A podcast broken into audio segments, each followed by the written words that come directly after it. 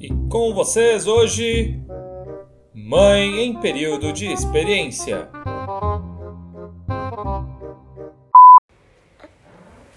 Quando eu tava grávida do Túlio, eu ficava muito pensando sobre não conseguir dar a mesma quantidade de colo que eu dei pra Olivia pra ele, né? Porque quando a Olivia nasceu, a gente virou a vida, né, pra ela. Então não dava tempo de comer e amamentar. Então simplesmente ou não comia aquela hora, ou sei lá, sabe, virava a vida pra criança. E com um segundo filho, você não pode fazer isso, né? O mais velho tem que comer. E aí eu fiquei muito pensativa nisso. Eu sou bem capricorniana, né? Fiquei pensando na quantidade de problemas que poderia ter, tipo isso, é, de não, não dar a mesma atenção. E quando o Túlio nasceu, teve uma coisa que eu não previ, porque afinal de contas é impossível prever coisas com crianças, né?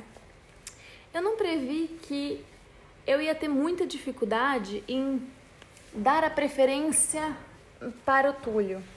Porque eu não fui aquela pessoa que pariu e o amor nasceu, nem da Olivia nem do Túlio.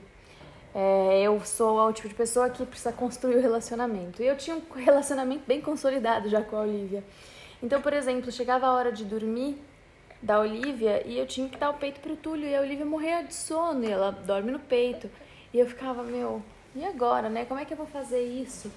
E o Túlio precisava da preferência, né? Ele era o recém-nascido, a Olivia não. É lógico que isso foram os primeiros dias como recém-nascido mesmo. O primeiro mês do recém-nascido é sempre muito difícil. Depois algumas coisas foram se encaixando, outras coisas foram se adaptando. E aí hoje eu tava conversando com a minha vizinha quando ela falou assim pra mim: é, Ah, o Túlio dorme bem à tarde? Eu falei: Ah, normalmente até que sim, mas ontem ele dormiu muito mal. Tinha dormido só 40 minutos de manhã, 40 minutos de tarde. Foi péssimo. E aí ele ficou, né, estressado. Falou, ah, mas ele chora muito? Falei, não, ele não chora muito. Ele é mais aquele bebê que reclama, ele não é que chora tanto. É, mas aí é complicado, né? Porque ele quis ficar no colo o tempo inteiro e a Olivia queria atenção, né? Óbvio. Aí ela olhou para mim e falou assim: Não, você tem que acostumar que agora ela é a filha mais velha e ele é o mais novo. Aí eu, como assim? Ela, é, não é para você dar tanta atenção para ela, é ele que é o bebê. E aí eu fiquei meio que indignada, mas fiz aquela cara de paisagem. E aí eu fiquei pensando, cara, não, né? Eu não. Eu não tirei ela de nenhum posto. Eu dou tanto de colo que ela quiser, assim, sabe? O quanto eu puder dar.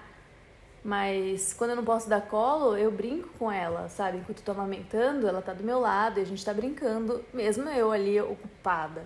É, eu não deixo de dar atenção para ela. Apesar de ser muito difícil, chega no fim do dia eu tô morta com farofa. Mas é, a gente tem que dar atenção para as crianças, sim. Eu faço o meu melhor, né? Tem dias que não dá certo, a gente tem que pôr para assistir televisão. A Olivia foi uma criança zero telas até um ano, zero, zero, assim, né? E aí depois passou para uma vez por semana quando era hora de cortar a unha. E hoje, quando eu preciso, eu tenho que colocar, porque eu não tenho, não tenho o que fazer. Por mais que a gente, mãe, tem aquela capacidade de virar polvo, né, com milhões de braços, mas chega uma hora que até os milhões de braços acabam. E é isso, né? Fiquei um pouco indignada, assim. É, não, não deixem de abraçar e beijar e apertar e segurar seus filhos no colo nunca. Mesmo sendo difícil, tem dias que cansa, mas um dia esse abraço vai fazer falta. Então, muitos abraços aí. Beijos.